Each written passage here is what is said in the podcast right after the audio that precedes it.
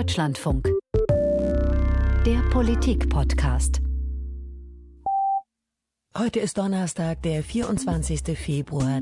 5 Uhr die Nachrichten.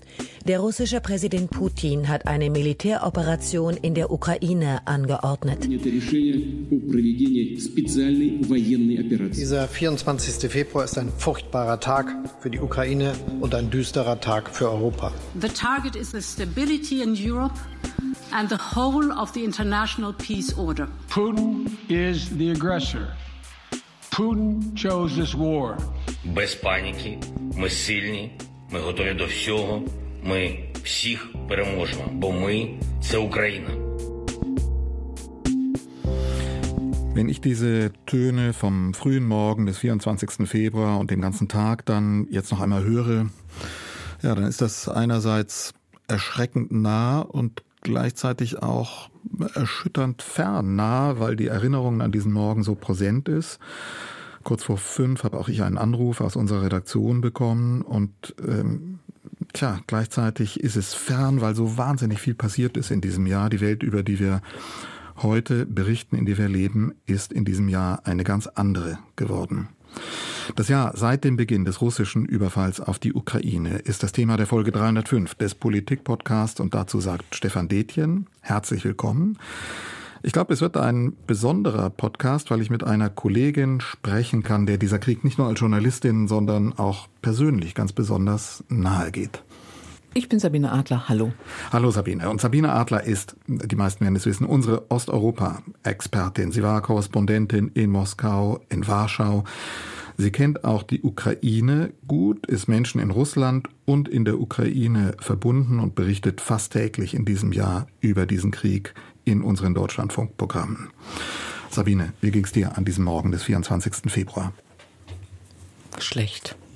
Wirklich schlecht. Also es war sehr überraschend für mich, dass dieser Krieg in diesem Ausmaß begann, dass er an dem Tag begann. Nicht so überraschend, dass er überhaupt begonnen hat, beziehungsweise nicht begonnen hat, äh, sondern so ausgeweitet wurde. Begonnen hat er ja vor acht Jahren, also 24. Februar 2022, da waren es ja acht Jahre her, dass äh, Krieg in der Ostukraine ausbrach. Aber dieses Ausmaß und dann zu wissen, in, äh, in den ganzen Städten, die da bombardiert wurden, kannte ich Leute, kenne ich Leute. Das war irre. Das war wirklich irre.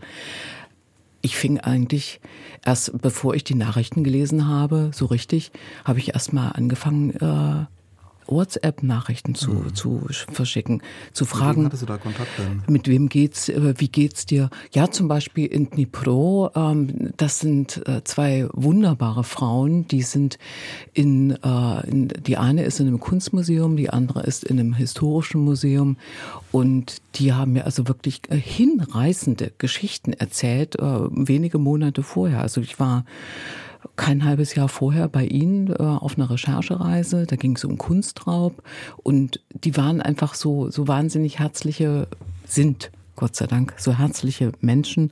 Und wir hatten sowieso die ganze Zeit Kontakt und auch so lustigen Kontakt zum Teil. Und äh, also die fiel mir sofort ein. Und dann in Lemberg, da, da gibt es einen Journalistenkollegen, einen Historiker. Dann in Odessa den wirklich sehr berührenden Roman Schwarzmann, einen Holocaust-Überlebenden. Und äh, in Kharkiv, Kharkiv eine, eine ähm, Unterstützergemeinde, ein, Betreiber eines Jazzclubs äh, unter anderem, der am Wochenende mit seiner Frau, die haben ein Restaurant und einen Jazzclub und die haben äh, während äh, des Ostukraine-Kriegs immer Verpflegung gekocht für die Kämpfer äh, an der Front. Also in so vielen Orten gibt und gab es Leute in Lutsk, auch in so in kleinen Orten, in Dörfern. Und äh, die gute Nachricht war, dass jetzt erstmal zunächst eben alles gut war. Ähm, ja. ja. Das war das Schlimme, dass das diese Massivität dieses breiten Angriffs an mehreren Fronten gleich war, die da aufgemacht worden sind. dass man an dem Morgen in so einer Situation aufwachte, so ging mir das jedenfalls, äh, dass man sich fragte, ist das jetzt ein Albtraum, den wir hier leben, obwohl wir ja schon geübt hatten, uns alles Mögliche vorzustellen. Aber ähm, auf den Reisen, die ich vorher gemacht hatte, politische Reisen nach Kiew und Moskau, da haben mir die meisten Kolleginnen und Kollegen, Korrespondenten dort, mit denen ich gesprochen habe, auch andere Beobachter, gesagt, ja, da wird etwas passieren, der Putin wird was tun, aber das bewegte sich so im Szenario von militärische Nadelstiche, Vorstöße im Donbass, Intensivierung, Cyberangriffe war immer wieder ein Thema gewesen. Und dann kommt dieser Angriff auf allen Fronten. Und die einzigen, die aber ja wirklich das vorhergesehen haben, waren die Geheimdienste gewesen. Jedenfalls ja, der britische und der amerikanische. Genau, das wollte ich gerade einschränkend sagen. Äh, die ja, unser Geheimdienst behält seine Informationen zumindest immer sehr geheim. Also irgendwie äh, kommt davon wenig in den politischen Alltag rein. Was so merkwürdig ist, das ist eine komische Strategie, denn die Briten und die Amerikaner haben das ja aufgegeben, Monate vorher schon aufgegeben, ja. weil sie gesagt haben, wir müssen auch eine Öffentlichkeit vorbereiten, dass sich da was zusammenbraut. Und ich weiß, wir haben diese Meldung ja immer gehabt, dass zum Beispiel dieser Truppenaufmarsch von Russland mit jedem Monat, ungefähr seit April 2021, mit jedem Monat, mit jedem Manöver, das Russland an der ukrainischen Grenze abgehalten hat, größer wurde. Und dass sich dort rein militärtechnisch wirklich etwas zusammenballt, das war sicher. Das konnte man ja sehen, das konnte man ja. verfolgen. Also dieser Aufwuchs war von 60.000 Mann auf zum Schluss 130.000 russische Soldaten plus Belarus. Und in Deutschland hatte man das Gefühl, das kommt irgendwie alles gar nicht so richtig an. Und an diesem, mir ist noch dieser 21. Februar, das ist ein Montag. Der ist mir noch total in Erinnerung. Das war die, der Tag, an dem diese ominöse Veranstaltung war im Kreml, äh, als Putin seine ganzen Sicherheitsleute auch äh, aus den äh, verschiedenen Parlamentskammern zusammengerufen hatte und sie wirklich vorführte in einer Art und Weise. Also er gab ihnen quasi vor, was sie jetzt antworten sollen. Also die Fragestellung war in etwa die, wie sollen wir jetzt weiter verfahren, wenn wir sowohl die Donetsker als auch die Lochlik anerkennen. Was schlagen sie vor? Was er hören wollte war, nun, äh, wir müssen sie anerkennen und dann werden sie uns um Hilfe rufen und diese Hilfe bekommen sie. Das war idiot, also es war unglaublich, das war wirklich absurdes Theater. Alle haben mitgespielt ja. und da war mir klar. An diesem Montag wusste ich war ich war im Urlaub und ich hatte das äh, gelesen und gesehen und habe in der Redaktion angerufen, habe gesagt, ich komme aus dem Urlaub zurück, hier passiert was. Ja. Das Interessante, wenn wir nochmal auf die Geheimdienste schauen, war ja, dass die in der Tat, du hast es gesagt, Sabine, dass die seit Herbst diese Warnungen ausgesprochen haben. Und ich hatte Gelegenheit, danach mit Geheimdienstlern auch zu sprechen und die zu fragen, und zwar britische und amerikanische, warum waren die so sicher? Warum wusstet ihr das so genau? Und eine der Erklärungen war, in diesem massiven Truppenaufmarsch, den Putin da mobilisiert hat, waren so viele Quelle, so viele Human Intelligence Quellen, die haben gesprochen, die haben uns erzählt wie nie zuvor. Wir haben Informationsflüsse gehabt, die uns sicher gemacht haben. Das hat man auch nach meinem Eindruck in Deutschland in der Bundesregierung, man muss das so sagen, schlicht nicht wahrhaben wollen.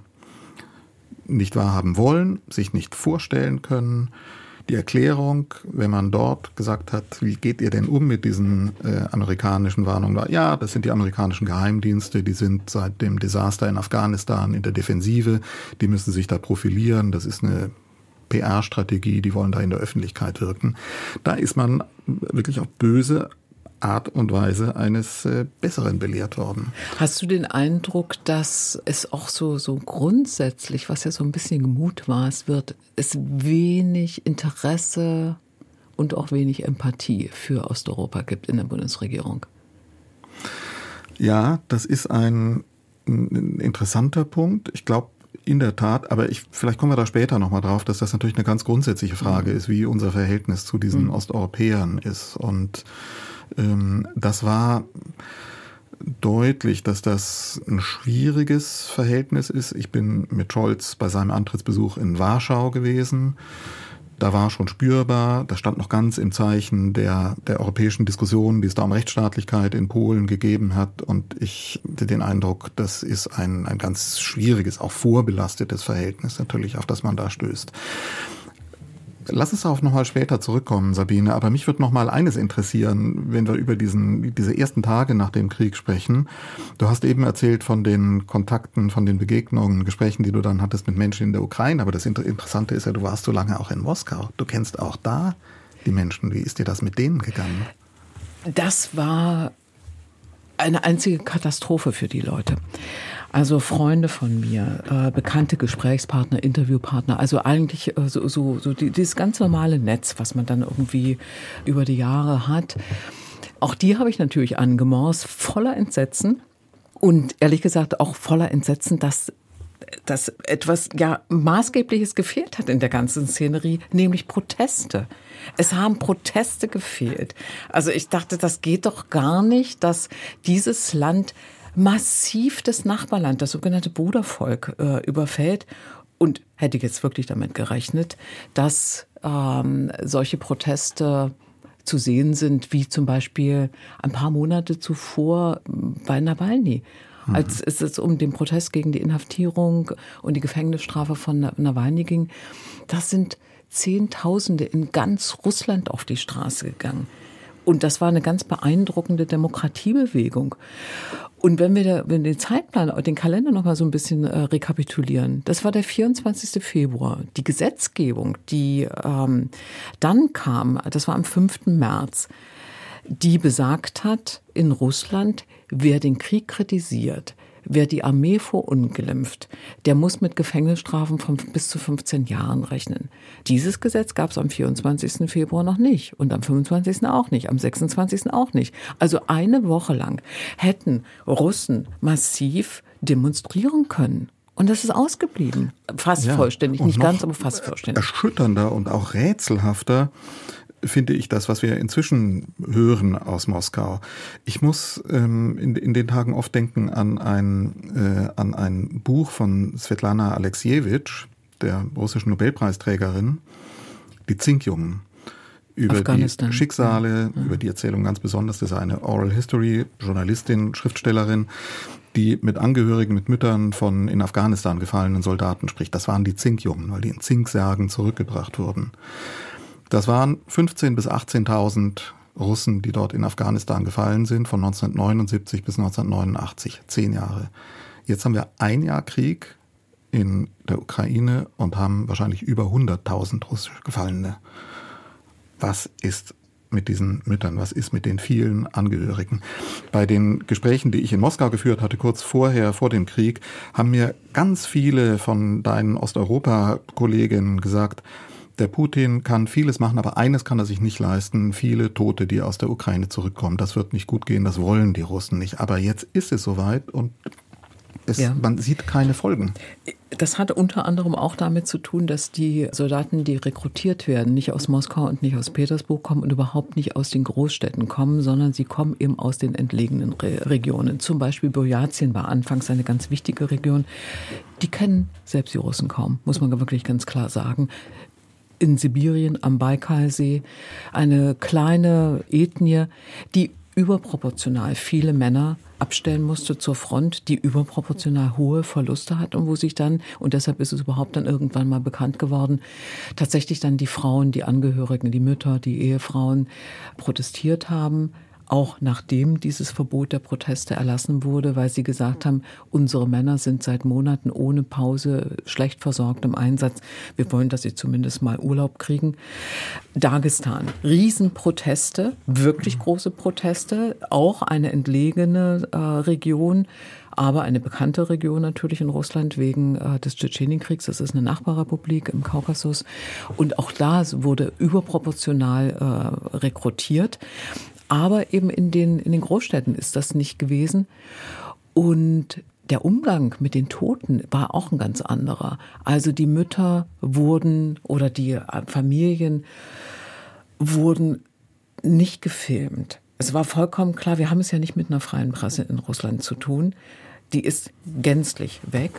Also wird nicht das dargestellt, was nicht gezeigt werden soll, nämlich dass Särge ankommen in den Orten, dass es Begräbnisse gibt. Das, was wir sehen können, das darf auch gefilmt werden oder wird auch gefilmt, ist, dass die Friedhöfe unglaublich viele frische Gräber haben in manchen Orten. Aber das ist das Einzige, was man sieht. Man sieht nicht das Leid der Angehörigen. Man sieht nicht die protestierenden äh, Verwandten, die sagen, äh, wieso eigentlich nur hier und nur wir. Aber du sagst, es gibt die. Also ich stehe unter einem anderen Eindruck jetzt ähm, letzte Woche bei der Sicherheitskonferenz in München. Da gab es abends ein Gespräch, ich habe da im letzten Podcast schon kurz erzählt davon, mit russischen Oppositionellen, Michael Chodorkowski, äh, Irina Scherbakowa, Gary Gasparov waren dabei die haben ein wirklich deprimierendes Bild dieser russischen Gesellschaft gezeichnet. Die haben gesagt, das ist ein, inzwischen eine ganze Bevölkerung, die ist gebrainwashed.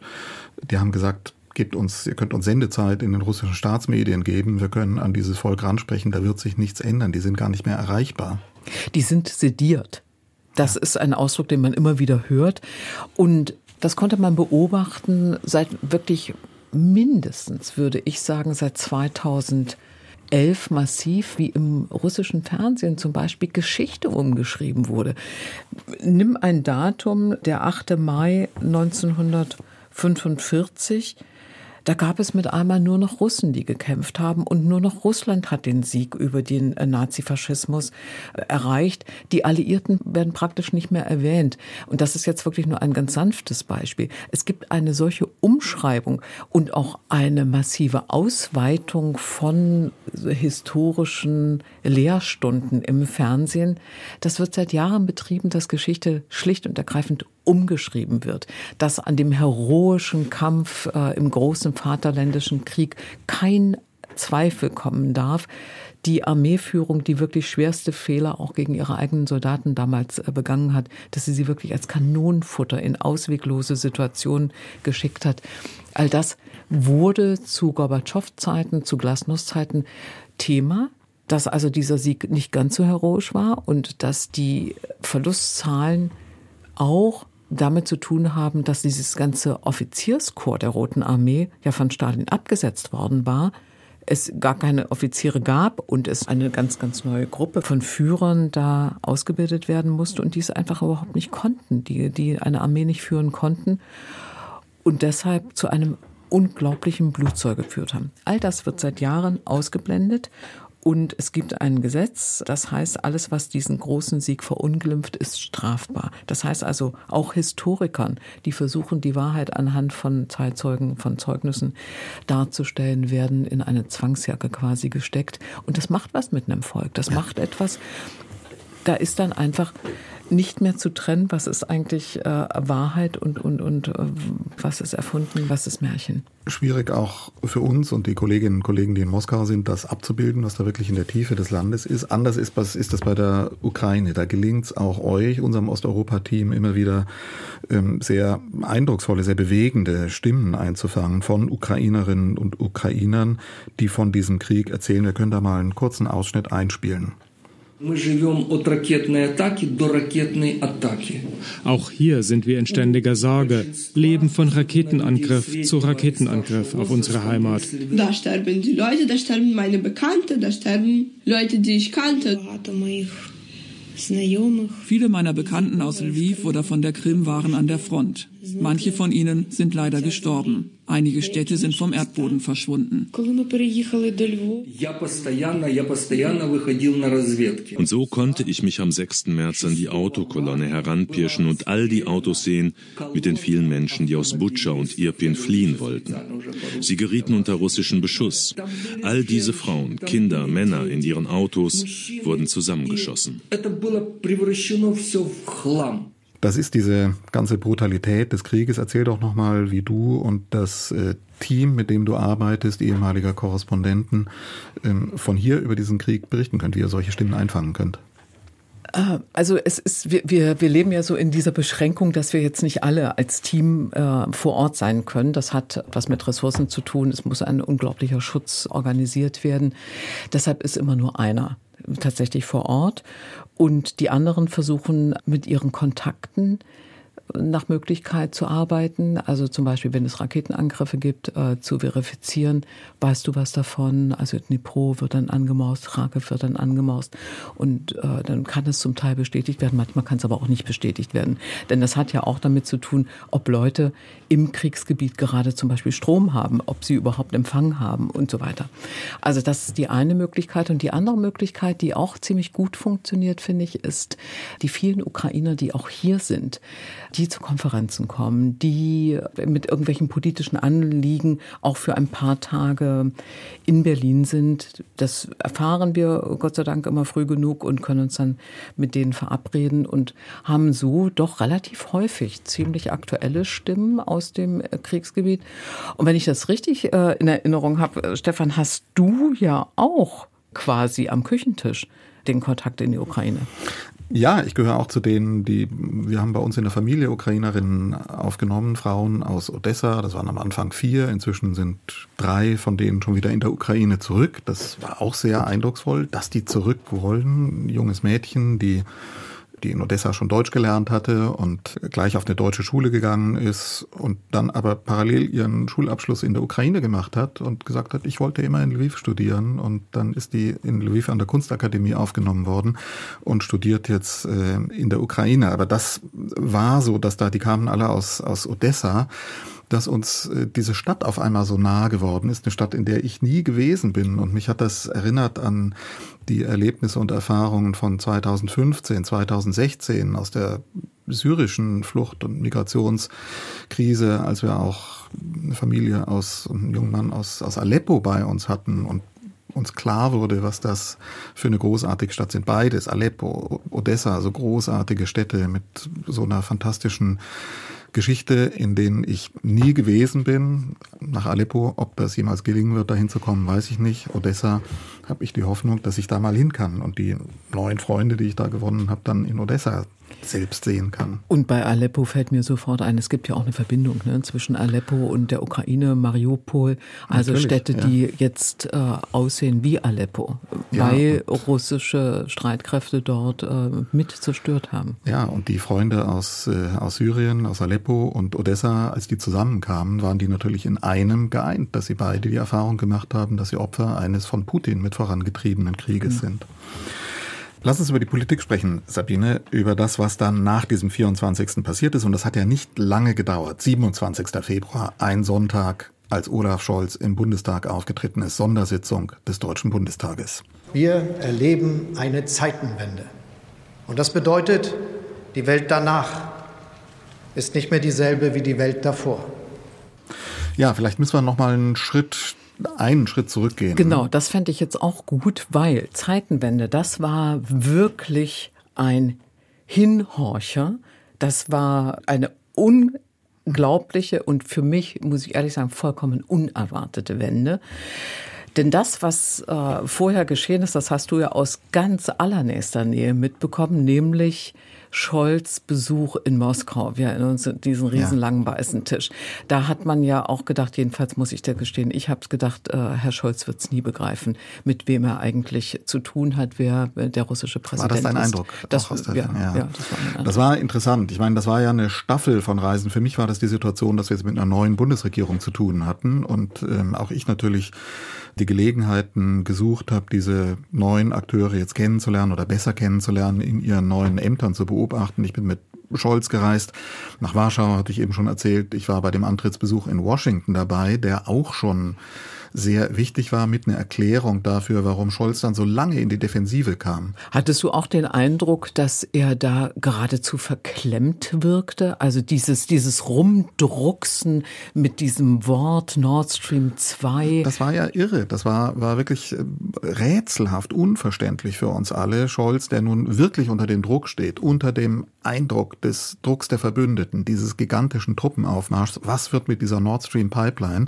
Und Scholz nimmt das Wort nicht in den Mund. Und es kommt zu der Szene im Weißen Haus, wo er neben dem US-Präsidenten steht. Die amerikanischen Journalisten fragen, was passiert mit dieser Nord Stream Pipeline? Scholz eiert drum und Biden springt dann ein und sagt, wir werden das beenden. Wir, das wird ein Ende finden. Wir wissen, wir können das. Was jetzt und auch nicht so wirklich klug war, dass er das so gesagt hat. Was jetzt hat. natürlich mhm. nochmal auch zuletzt dann mit den, nach diesen Thesen von Seymour Hersh, dem amerikanischen Journalisten, dass die Amerikaner Nord Stream gesprengt haben, auf einmal benutzt wurde, um zu sagen, da hat er es ja schon angekündigt. Ich glaube das nicht, aber ähm, ich glaube, dass das eher diese Situation war, dass Biden neben diesem eiernden Scholz, der dieses Wort nicht in den Mund nimmt, klare Kante zeigen musste und zeigen musste, dass er eben gegebenenfalls handeln wird. Das war unverständlich. Das war ein unverständlicher Scholz. Und dann kam die Reise am 15. Februar nach Moskau. Vorher ja Scholz in Kiew. Und Scholz ist wirklich optimistisch, fast beflügelt dahin gereist. Auch ein Kontrast zu dieser Amerikareise, wo er, wo das ganz schwierig für ihn war, wo er auch von den Senatoren Druck bekommen hat in Kiew, aus Kiew kommt er zurück und ähm, sagt, ich habe von Zelensky das Versprechen bekommen, dass er eine Verfassungsreform vorlegen wird, die dann die Voraussetzung sein soll für Volksabstimmungen im Donbass. Und das war für Scholz sozusagen der Gewinn seiner Diplomatie, mit der er hoffte, auf einmal nochmal Schwung in den diplomatischen Prozess bringen zu können. Damit ist er zu Putin gereist und er ist dann auch dort eigentlich sehr optimistisch zurückgereist. Er hat das inzwischen auch erzählt, dass er Putin gefragt hat am Ende, äh, muss ich jetzt Angst haben, dass wenn ich zurückfliege nach Berlin, dass dann hinter mir gleich ihre Kampfjets aufsteigen. Putin hat gesagt, nein, es ist inzwischen auch eine Szene von Kollegen berichtet worden, die ich bestätigen kann. Wir wussten das. Das war eine unter drei Szene, das ist aber inzwischen gebrochen, nämlich dass Putin, man kann das sehen auf den Bildern am Ende der Pressekonferenz, Scholz zu sich angewunken hat. Die kamen in diesem Katharinensaal, diesem runden Saal im Kreml, den du kennst, kamen die von so unterschiedlichen Seiten. Steht, also ne? Also jeder, ja, jeder mhm. von seiner Seite des Tisches, an der einen durch den rechten, äh, Polst, Scholz durch den linken Eingang und am Ende wollte Scholz schon durch seinen Ausgang rausgehen, nach rechts wieder und Putin winkt ihn zu sich und sagt, nein, kommen Sie bei mir mit raus und verschwindet mit dem und wir wissen inzwischen, die gingen in ein Hinterzimmer und was passiert dort? Da steht Sekt, Krimsekt wahrscheinlich. Und Putin will mit Scholz nochmal anstoßen. Und in dieser Stimmung ist er zurückgefahren. Ich kann uns nochmal eine Szene einspielen, die mir auch nachhaltig in Erinnerung geblieben ist. Es gab nach der Pressekonferenz im Kreml, bei der Putin damit gedroht hat, er werde die Volksrepubliken anerkennen. Er sagte so, ja, also Sie kennen das ja, Parlament und mein Parlament will das und Sie wissen ja, was kann man da tun, wenn Parlament was will, also vielleicht muss ich die anerkennen, ich weiß es auch noch nicht genau. Und danach hat Frau Scholz eine zweite Pressekonferenz gegeben. Man muss in Erinnerung haben, dass die Anerkennung der Volksrepubliken da ja damals schon als ein maximales, unerhörtes Eskalationsszenario galt. Und ich habe Scholz dann eine Frage gestellt und das können wir uns nochmal anhören, wie er dann auch darauf geantwortet hat. Herr Bundeskanzler, der Präsident äh, hat ja heute in sehr deutlicher Form in den Raum gestellt, dass er nach dem Beschluss der Staatsduma von heute die Volksrepubliken Donetsk und Luhansk anerkennen könnte. Gilt Ihr Satz, wir wissen, was wir tun, auch für den Fall einer solchen, wenn man so will, kalten Annexion, ist der Westen dann auch in der Lage, ähnlich entschlossen zu reagieren?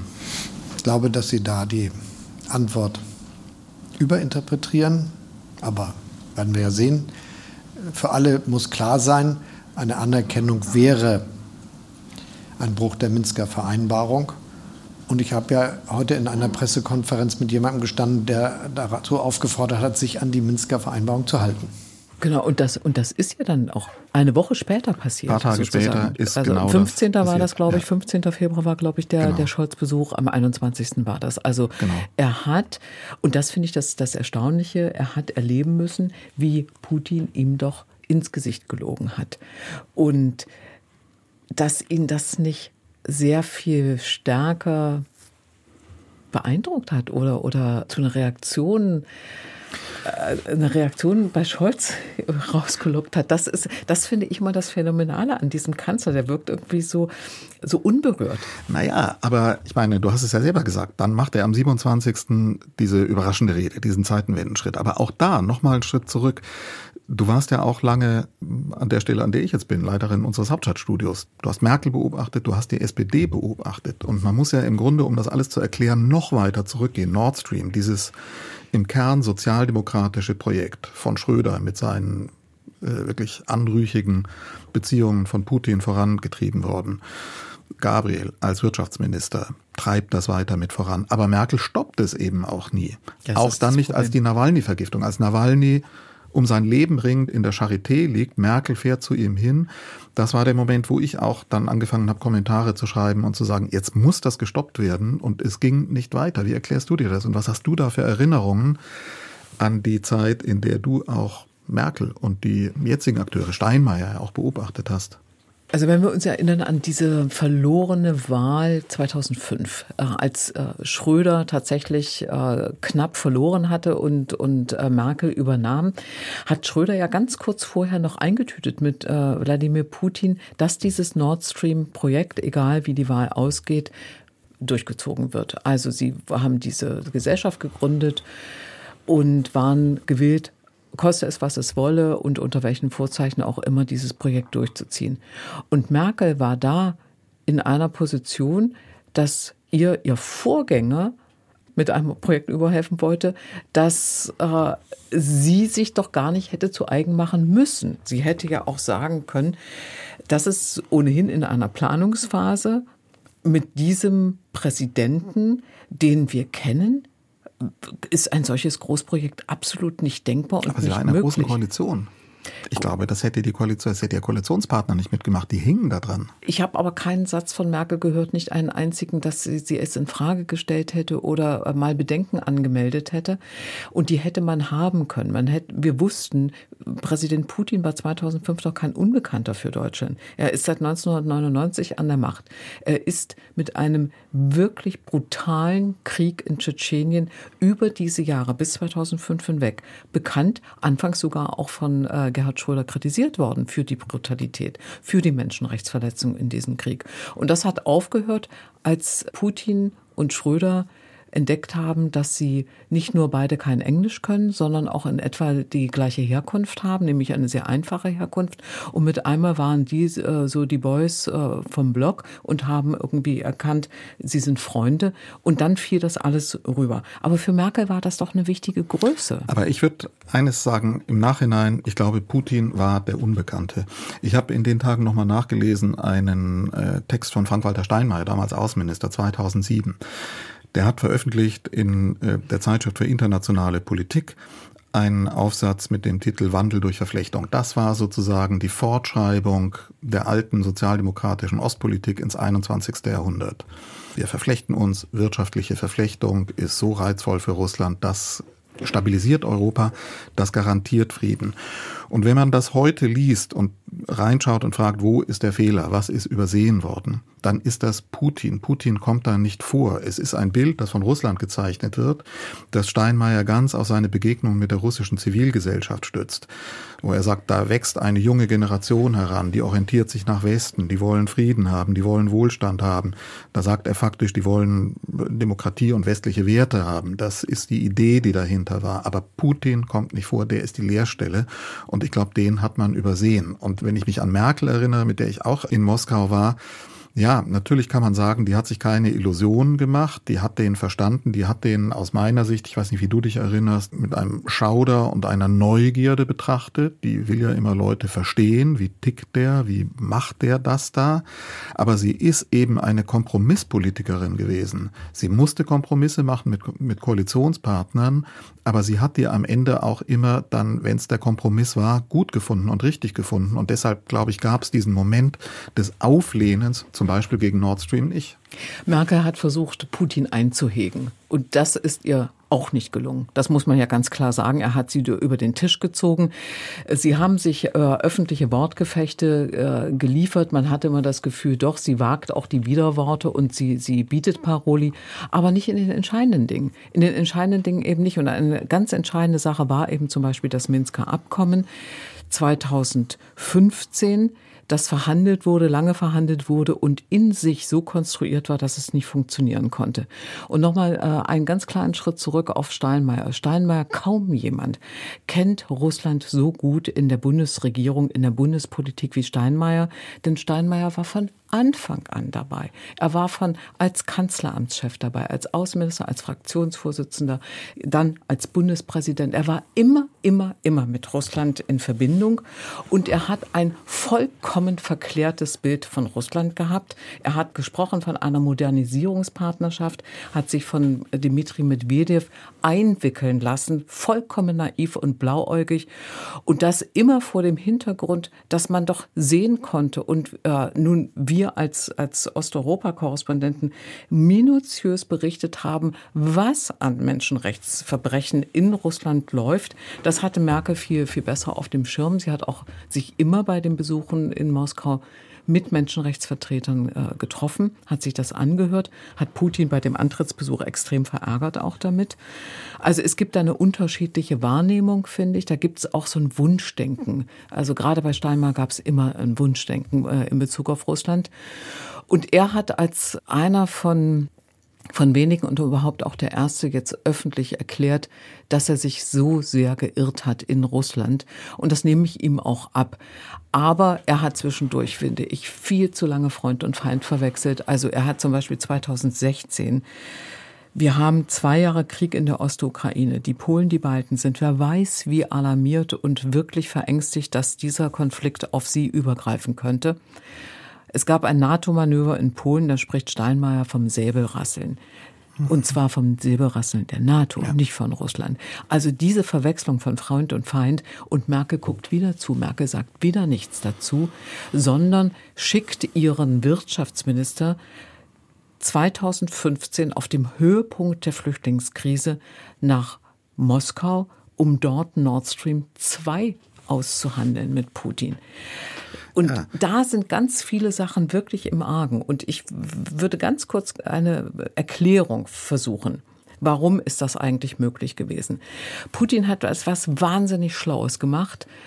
Äh, noch am Tag 9-11 2001, als die Angriffe auf die Vereinigten Staaten waren, als, die, als äh, das World Trade Center in die Luft flog, die beiden Tower, das Pentagon angegriffen wurde und so weiter. An diesem Tag, als allererster Regierungschef, hat Putin George W. Bush angerufen und hat gesagt, George, wir stehen an eurer Seite im Kampf gegen den Islamismus. Und das ist etwas, 9-11 hat sozusagen, das war eine Zeitenwende, auch eine Zeitenwende, wo alles andere, was im Schatten dieses ungeheuren Ereignisses stattfand, unter anderem auch der Tschetschenienkrieg, in den Hintergrund rückte und wo man gesehen hat, eine Gleichsetzung, die unwidersprochen blieb. Denn Putin hat in diesem Telefonat mit George Bush auch gesagt, dass diesen Kampf gegen den Islamismus führen wir nämlich auch. Und Putin führt den Kampf gegen den Islamismus natürlich völlig anders als die USA und die freie Welt diesen Kampf führen wollen ab 9-11, nämlich immer noch rechtsstaatlich. Und es ist so viel untergegangen, es ist so viel verziehen worden, was Putin dann gemacht hat, weil er sich an die Seite gestellt hat. Ja, für mich ist die Erklärung eigentlich ein Systemversagen letztlich, weil man, glaube ich, nicht weiterkommt, wenn man das einzelnen Politikerinnen, Politikern, Parteien zuschiebt. Die spielen alle eine ganz entscheidende Rolle, aber es ist ja viel breiter. Das war ein Geschäftsmodell für die deutsche Wirtschaft. Das Gas hatte ganz viel mit dem Druck der Wirtschaft zu tun. Da hat sich niemand dagegen gestellt. Merkel natürlich auch nicht. Die standen unter dem Einfluss der Wirtschaftschefs, die gesagt haben, wir brauchen die Energielieferung. Vor dem Hintergrund der, der Klimadiskussion. Und vor dem ne? und im, Ausstieg aus und Kohle, nach Atom. Der, nach der von Merkel betriebenen Energiewende. Es so ist, ist im es. Nachhinein der Preis, den sie gezahlt hat für ihren Atomausstieg. Aber es gehören wirklich alle mit dazu, auch der Kulturbereich. Wenn man sich im Nachhinein anschaut, diese Kulturbeziehungen. Ich erinnere mich Mitte Januar, ich glaube 18. Januar war das, äh, letzten Jahres, der Antrittsbesuch von Annalena Baerbock bei Lavrov. Alle schauen drauf, die junge deutsche Außenministerin, äh, dieser bärbeißige Lavrov, wie wird das? Sie kommt glänzend raus. Bevor sie zu Lavrov gegangen ist, ist sie in die Tretjakow-Galerie gegangen, zu einer Kunstausstellung Diversity United. So ein typisches, staatlich finanziertes, von einem dubiosen privaten Investor vorangetriebenes äh, Kulturprojekt, eine Kunstausstellung, die hier in Berlin gezeigt worden war, dann nach Moskau getourt ist, die deutsche Außenministerin besucht das. Ich glaube, es war auch, wenn ich mich nicht täusche, vom Auswärtigen Amt mitfinanziert. Es gab Schirmherrschaften nach ganz oben raus. Das war so ein typisches Produkt, dieser Melange von privaten Investoren, Kunst- und Kulturbetrieb, Politik in Nutze und die deutsche Außenministerin geht dahin auch als Zeichen, noch als Hoffnungszeichen, äh, so kommen wir doch zusammen und Kultur kann uns zusammenbringen, während ähm, die Entscheidung für den Angriff, wissen wir heute, in Moskau schon gefallen war. Lass uns doch mal kurz drüber äh, sprechen und einen O-Ton nochmal anhören aus der Zeitenwende-Rede von Scholz. Der Bundeshaushalt 2022 wird dieses Sondervermögen einmalig mit 100 Milliarden Euro ausstatten. Die Mittel werden wir für notwendige Investitionen und Rüstungsvorhaben nutzen.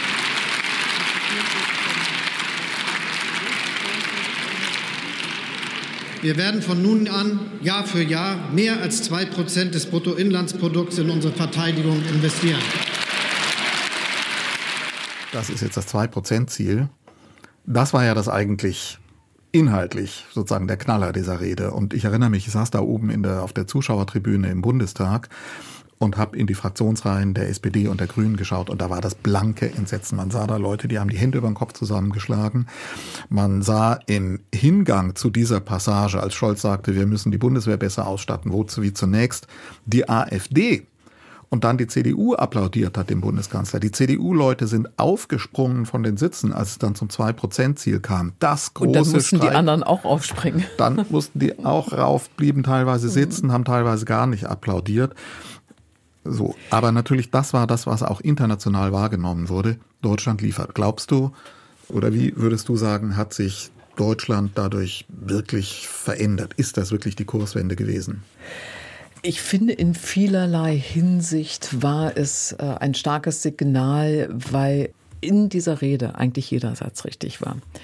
Äh, es haben ein paar Sätze gefehlt. Ich fand, äh, mehr Empathie für die Ukraine wäre richtig gewesen und etwas weniger Empathie für Russland.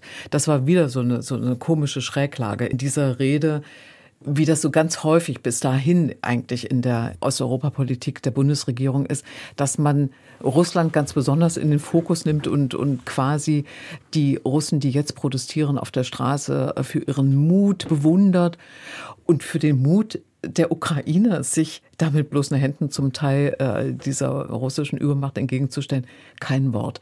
So, das, das mal so am Rande.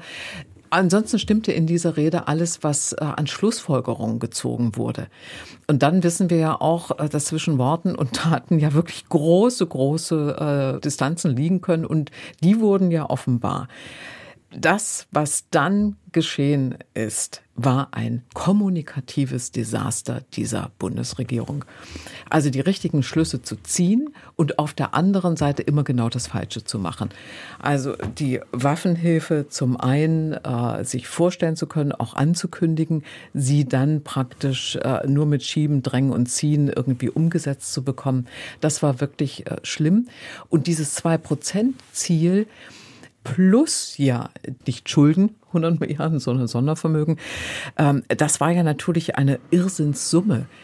Und ich habe mich dann gefragt, wie, als dann klar wurde, dass Scholz seine Fraktion gar nicht eingeweiht hatte, sondern davor preschte, wie er das jetzt wohl wieder kitten würde und was eigentlich Mütze nicht für eine Rolle spielt oder gespielt hat, dass er das so mit sich machen lassen hat, auch hinterher ja, vor allem die Jungen, die vielen Jungen, die neuen Abgeordneten, das war ja das, worauf Diese wir immer parlamentarische haben. Linke, ne? Die neue Fraktion bei den Grünen, bei der SPD, die Grünen, klimaaktivistisch geprägte junge Abgeordnete bei der SPD, die vielen, vielen Jusos, die Linken, die aus der wirklich linken sozialdemokratischen Tradition kommen. Ich habe immer vorgesagt, das wird das große Problem für diese Fraktion werden. Wir hören nichts von denen, die machen es mit. Das geht ganz glatt. Das ist, muss man sagen, ist gut geführt. Die haben keine erkennbaren Probleme bis dahin an der Stelle. Mein Eindruck ist noch ein anderer. Ich glaube, dass dieser Konflikt, dass dieser Krieg ein Generationenkonflikt offenbart. Es gibt diese Kriegsgeneration, Nachkriegsgeneration, die, die Kinder, die sich damals mit den kriegsbeteiligten Eltern auseinandergesetzt haben, die zu dem Schluss gekommen sind, äh, Deutschland und Krieg, keine Beteiligung, nie wieder, Pazifismus, das ist das, was wir daraus lernen müssen. Und dann gibt es die ganz jungen, sehr jungen Leute, die in ihren 20ern, Anfang 30ern sind, die von all dem, von diesen Auseinandersetzungen auch nichts mehr mitbekommen haben, weil sie eben nicht die Enkel sind, sondern sie sind zum Teil die Urenkel. Ja. Und für die, die sehen diese wahnsinnige Ungerechtigkeit. Da wird ein Land, was sich nicht zu Schulden kommen lassen hat, einfach überfallen. Die sehen einfach nur, was ist hier gerecht und was ist ungerecht, wem muss geholfen werden, wer verdient Verurteilung. Und mit dieser, diesem frischen Blick, muss ich mal, auch unbelasteten Blick, daran zu gehen, äh, hat für die jungen Leute den großen Vorteil, dass sie es einfach klarer sehen als ja, die Alten. Und das finde ich, das ist eine interessante Erklärung, weil es erklärt, warum äh, diese Koalition in den Fraktionen bisher funktioniert, warum es da keinen Aufstand gibt und gleichzeitig äh, hat Scholz und haben seine Berater natürlich die Wählerklientel im Blick. Und da ist das anders. Da ist diese andere, die ältere Generation wieder dominant, von der du gesprochen hast. Und ich glaube, man muss Scholz, das, was wir als Zögerlichkeit beide kritisiert haben, man muss es sehen vor dem Hintergrund des Bundeskanzlers, der sich absolut sicher ist, er ist in Übereinstimmung mit den Gespaltenheiten, mit den Unsicherheiten, mit der Skepsis auch eines großen Teils der deutschen Bevölkerung und vor allen Dingen seiner Wählerklientel.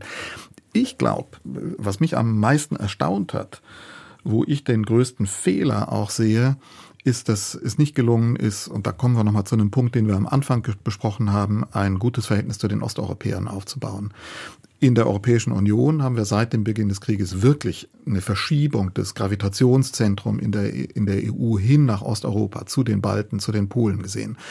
Wir haben gesehen, dass dieser Krieg auch alte Allianzen in Osteuropa, etwa die Visegrad-Gruppe, äh, die Allianz von Polen mit Orban, vollkommen zerstört hat. Das ist vorbei, das ist Geschichte, das gibt es nicht mehr. Und, und dieses Momentum hat, hat diese Bundesregierung nicht erkannt, nicht ausgenutzt. Und dann natürlich noch dramatischer, dass es nicht gelungen ist, ein Vertrauensverhältnis, ein wirklich gutes Verhältnis zu den Ukrainern aufzubauen. Der späte Besuch von Scholz in Kiew dann. Ähm, das Desaster, was man hier gesehen hat mit dem ukrainischen Botschafter Melnik, das einer durch eine Täuschung verursacht war. Die haben den als unbequem empfunden.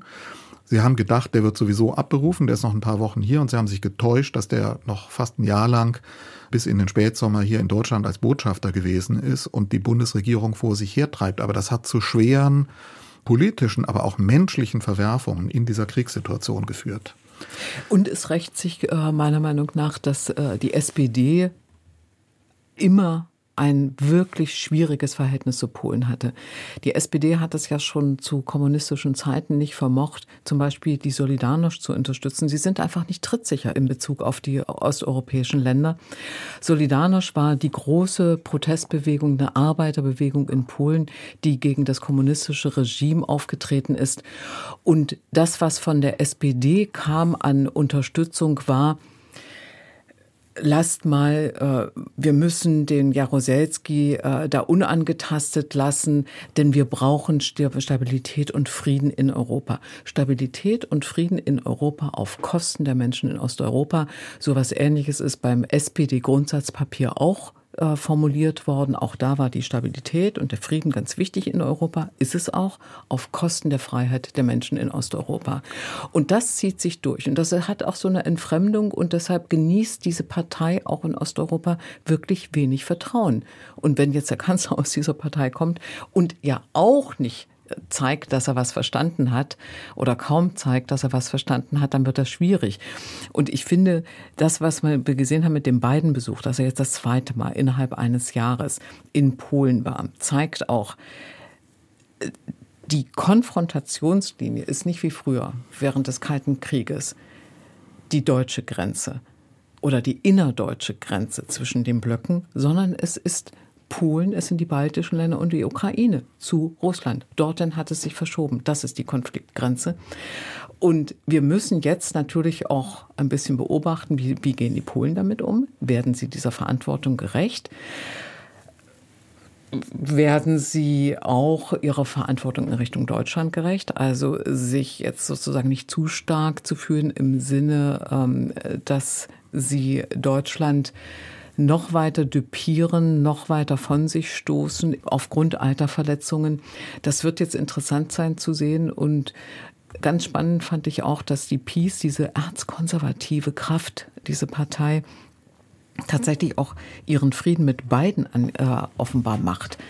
Er war ganz schwer für sie, ein ganz schwerer Partner. Trump war der große Freund, nicht Biden. Und jetzt ist Biden es und sie, sie nähern sich gerade an. Also es gibt da auch eine große Bewegung in Polen. Mit dieser großen Geste Bidens, erst die Reise nach Kiew zu Zelensky und dann jetzt der Auftritt in Polen.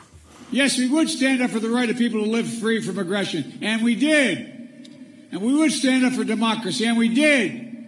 And yesterday, I had the honor to stand with President Zelensky in Kiev to declare that we will keep standing up for these same things, no matter what. Damit sind wir jetzt in der Gegenwart der letzten Tage, Sabine. Über die beiden Rede haben wir schon gesprochen, über diese starke Symbolkraft. Natürlich dann der Besuch in Kiew. Dann gab es aber noch eine andere Rede, nämlich die von Putin. Was hast du rausgehört? Putin hat eine Rede gehalten, die dem eigenen Volk wirklich absolut gar nichts anzubieten hatte, die destruktiv war, die voller Hass war und die eine Verherrlichung des Krieges und der Gewalt in sich trug. Ich mache das mal an einem Beispiel deutlich. Er ist nicht eingegangen auf diese wirklich hohen Verluste. Du hast die Zahl genannt, mindestens 100.000 Tote und Verletzte, möglicherweise noch viel mehr. Und vor diesem Hintergrund hat er gepriesen, dass ein Mensch, der gekämpft hat, als ein besserer Mensch zurückkehrt. Und das vor dem Hintergrund von Butscha, Mariupol, von Angriffen auf Infrastruktur, auf Wohnhäuser, Kindergärten, Kliniken und so weiter. Das heißt, Vergewaltigungen, Menschenrechtsverletzungen und Kriegsverbrechen ohne Ende. Und solche solche Söldner, solche Soldaten werden gepriesen von Putin als ein Gewinn für die russische Gesellschaft. Das ist das, was mir so ganz besonders hängen geblieben ist. Das ist einfach wirklich erschreckend. Putin hat keine Vision für sein Land. Er versammelt es um diesen alten Mythos aus dem großen Vaterländischen Krieg, den er auch wieder bemüht hat die äh, Kriegsversehrten, die Familien, die äh, Angehörige im Krieg verloren haben, werden mit Vergünstigungen wie die Veteranen aus dem großen Vaterländischen Krieg jetzt äh, bedacht. Das heißt immer wieder, wo immer es geht, diese Parallele und nochmal erneut äh, nicht die direkte Drohung mit den Atomwaffen, aber doch zumindest wie immer die Erinnerung an die Atomwaffen. Das heißt Destruktion und keine Vision für die Zukunft.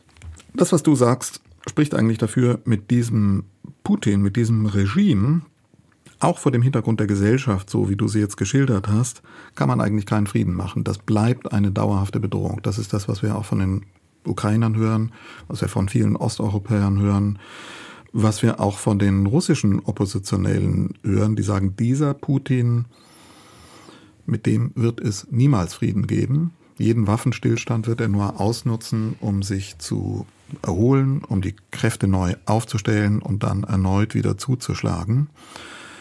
Und daraus folgt dann die Logik, es muss den Sieg gegen diesen Putin geben. Und ähm, der Sieg ist, so hat das Gary Kasparov auf der Münchner Sicherheitskonferenz gesagt, auch vor dem Hintergrund dieser Mentalität, dieser russischen Mentalität, erst dann sichtbar, auch für die Russen, sichtbar, wenn die ukrainische Flagge über Sevastopol weht. Dann ist es eine Niederlage für diesen Putin, dann gibt's Regime Change. Und macht euch nichts vor, erst dann bekommt ihr Frieden in Europa, wenn dieses Regime weg ist. Jetzt würde ich aber eine andere Beobachtung einfließen lassen, nämlich dass äh, in dem, was wir von beiden gehört haben, die ganze Unterstützungsrhetorik, die wir hören, die wir auf der Münchner Sicherheitskonferenz wieder gehört haben, die sich hinter diesen Besuchen von beiden verbirgt, dass das etwas Doppelbödiges hat und dass es da eine zweite Ebene gibt, die dann beginnt, wenn die Türen zugemacht wird und Biden mit Zelensky und den Polen hinter verschlossenen Türen sitzt. Denn ich glaube, dann wird denen die Botschaft überbracht, Leute, das kann nicht ewig weitergehen so. Die Ressourcen neigen sich dem Ende zu. Wir können euch keine Munition mehr liefern. Das wird Jahre dauern, bis wir unsere Munitionsfabriken so aufgerüstet haben, dass wir das alles produziert kriegen, was ihr bekommt. Den Ukrainern, das ist auch immer wieder zu hören, geht auch der personelle Nachschub das aus. Ist das die können nicht mehr Problem. so rekrutieren. Die sind jetzt an einem Punkt, wo sie nicht mehr die Freiwilligen haben, sondern wo sie auch mit viel, viel mehr Druck die Leute an die Front bringen müssen. Und Militärhistoriker sagen, das ist eigentlich jetzt schon fast eine Situation wie im Ersten Weltkrieg. Grabenkrieg, die haben sich eingegraben und den Grabenkrieg gewinnt derjenige, der am meisten junge Männer in die Schützengräben werfen kann und dort verheizen kann, der am meisten Munitionsnachschub hat und man muss sich darauf einstellen, dass das im Zweifelsfall Russland ist. Und das wäre die Argumentationslinie zu sagen, man muss sich auf Verhandlungen einlassen. Wie siehst du das? Wenn ich die Ukraine frage, Gesprächspartner aus unterschiedlichen Ebenen, von der Präsidentenberaterin bis äh, hin zu Personen, die Kinder betreuen in Schulen und so weiter und ja auch mit diesen Kriegstraumata der äh, Kinder zum Beispiel zu tun haben, dann heißt es immer, es kommt nicht auf die Quantität an, sondern auf die Qualität der Kämpfer. Also man macht sich da selbst sehr viel Mut und sagt, wenn äh, also eine Übermacht äh, russischer Soldaten kämpft, dann verliert sie sehr viel mehr, weil sie nicht richtig kämpfen können, nicht klug kämpfen können und so weiter. Ganz viel Optimismus, ganz viel Hoffnung. Auf der anderen Seite ist es vollkommen klar, das ist ein 40 Millionen Volk, das andere ist ein 140 Millionen Volk. In dem einen Land, in dem größeren herrscht die Diktatur, in dem anderen eine demokratische Gesellschaft, so wenig perfekt sie auch ist, aber sie ist in ihren Grundstrukturen, ist die äh, ukrainische Gesellschaft eine demokratische Gesellschaft.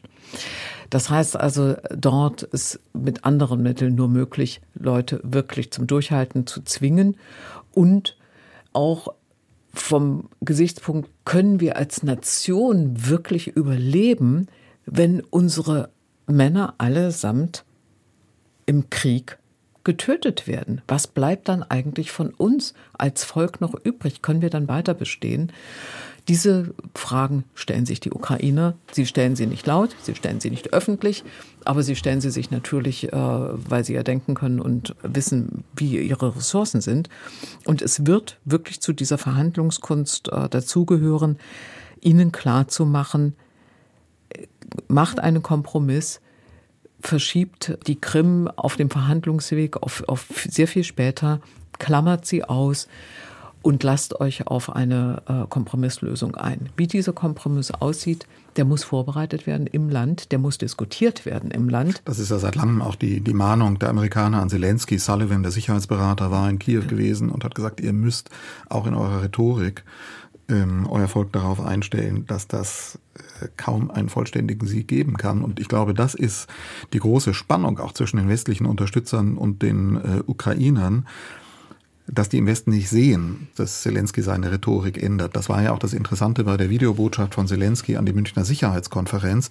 Das war nicht mehr die alte Rede, die gesagt hat, liefert Waffen, liefert Waffen, sondern da war noch ein anderer Ton äh, drin der eigentlich den Appell hatte, vertraut uns, wir können, wir schaffen das, wir können gewinnen. Das war die David-Goliath-Metapher. Ihr glaubt das nicht, wir sind der David, aber auch mit der Zwille, das ist schon die Metapher dann für die kleinen Smart Weapons, können wir diesen fürchterlichen Goliath besiegen. Da war, wenn man da genau hinhört, war da schon äh, der Zelensky am Mikrofon, der ganz genau weiß, wohin der Zug im Augenblick abfährt. Und ich glaube, da spielt auch dann natürlich eine Rolle, dass alle sich im Moment fragen, tritt China jetzt aufs Podium? Wird China auftreten? Das Nochmal, wird ernst genommen. Nochmal einen ganz kleinen Schritt zurück. Ich glaube auch, das ist ganz, ganz wichtig ist es jetzt, und jetzt ist der Kommunikationskünstler Zelensky wirklich gefragt.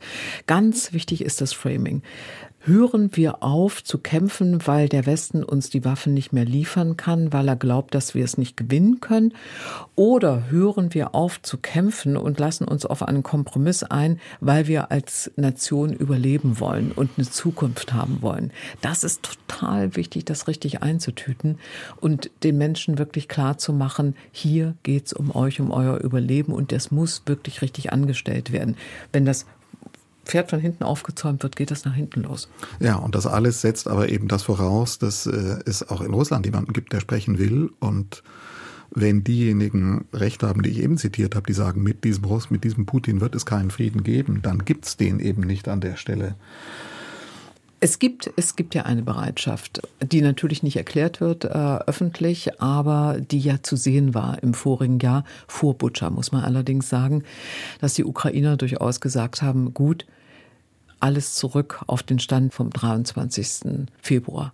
Das heißt also, dieses bereits eroberte Gebiet der ostukrainischen sogenannten Volksrepubliken geht an Russland Über die Krim wird ganz anders nochmal neu verhandelt. Das äh, geht nicht einfach so.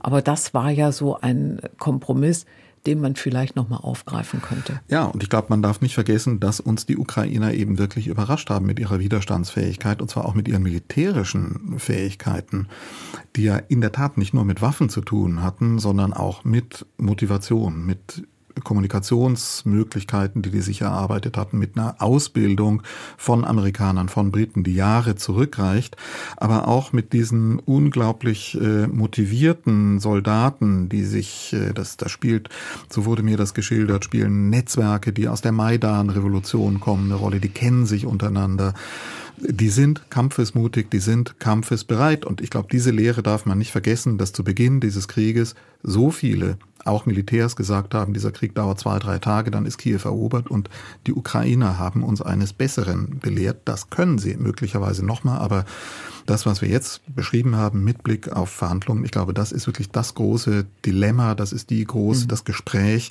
das zu einem großen Teil hinter den Kulissen im Augenblick stattfindet. Sabine, am Ende würde ich dich noch mal fragen, wir haben am Anfang gesprochen über Begegnungen.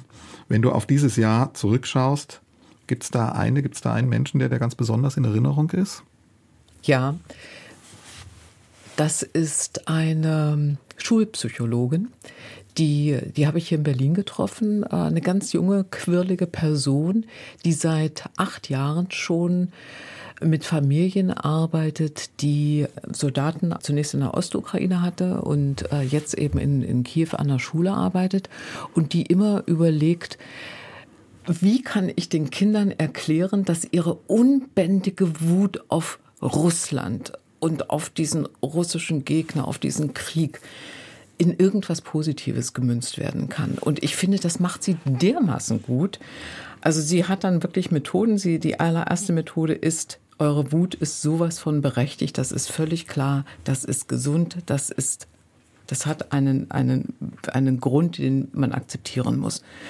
Aber Wut darf sich nie gegen einen selbst richten und Hass darf sich nie gegen einen selbst richten, dann ist er selbstzerstörerisch. Also macht irgendwas Gutes mit der Energie, die eure ganze Wut verbraucht, macht was, was äh, Kreatives damit und dann gibt es zum Beispiel ein Projekt in der Schule, da haben ich glaube so die ältesten Jahrgänge, haben sich überlegt, wie können sie Cyberattacken auf russische Webseiten starten. Und das machen die. Und sie, sie führen sozusagen ihren Kampf jetzt gegen den russischen Feind, indem sie ihn im Internet angreifen und Seiten lahmlegen. Und sie fühlen sich großartig dabei und das ist dank dieser klugen Frau auch äh, bewerkstelligt worden. Ja, und für mich waren das die Begegnungen mit den Frauen aus Odessa, von denen ich schon erzählt habe. Aber es gab auch noch eine Begegnung die für mich, so ist das ja dann, in diesen finsteren Zeiten entstehen auf einmal Begegnungen, die auch schön sind. Und das war für mich die Begegnung mit äh, Serhii Shadan, dem ah, ukrainischen ja. Schriftsteller, der den Friedenspreis des deutschen Buchhandels bekommen hat. Wir haben uns da kennengelernt, haben dann zusammen eine Lese- und Gesprächsveranstaltung in Leipzig gemacht mit seinem wunderbaren Übersetzer Yuri Surkot, der in äh, Lviv lebt. Zwei ganz großartige Menschen und ähm, Shadan steht nicht nur, ich kann die Bücher von ihm sehr empfehlen, wenn man etwa Internat liest, wo man auch sieht, wie lang dieser Krieg schon dauert, der spielt vor dem jetzigen Überfall in einer Kriegsregion. Sein jetziges, das, das Kriegstagebuch im Grunde entstanden aus Social Media Posts, der Himmel über Kharkiv, ganz lesenswertes Buch über die ganz unterschiedlichen Emotionen, von denen du auch gerade gesprochen hast. Und dann darf man ihn aber nicht unterschätzen, er ist ja nicht nur Schriftsteller, sondern Serhi Shadan ist auch Musiker. Mhm Shadan ist Sabaki. Shadan und die Hunde ist seine Band und die äh, haben wir uns auch wieder gesehen hier in äh, Berlin beim Konzert von denen. Und das ist auch ganz tolle Musik, die was ausstrahlt und vielleicht können wir da jetzt sogar noch ein Stück davon hören. Sabine, vielen Dank für dieses Gespräch. Danke, dass du dir Zeit dafür genommen hast. Das war der Politik-Podcast Folge 305. Dank auch an unseren Redakteur Moritz Metz, der den Podcast wie immer mit vorbereitet hat. Und wie immer auch der Hinweis. Sie, ihr könnt uns Nachrichten schicken, Anregungen, Hinweise, Fragen als Sprachnachrichten über Signal oder WhatsApp an unsere Telefonnummer 0160 9130 7007 oder wie immer per Mail. Politikpodcast.deutschlandfunk.de ist unsere Adresse. Danke und tschüss. Tschüss. Мама мене вчила, що зневіра – це зло. Мене виженуть з пекла за мат та бухло. Вчителі у школі нас лякали КПЗ. Місто сонця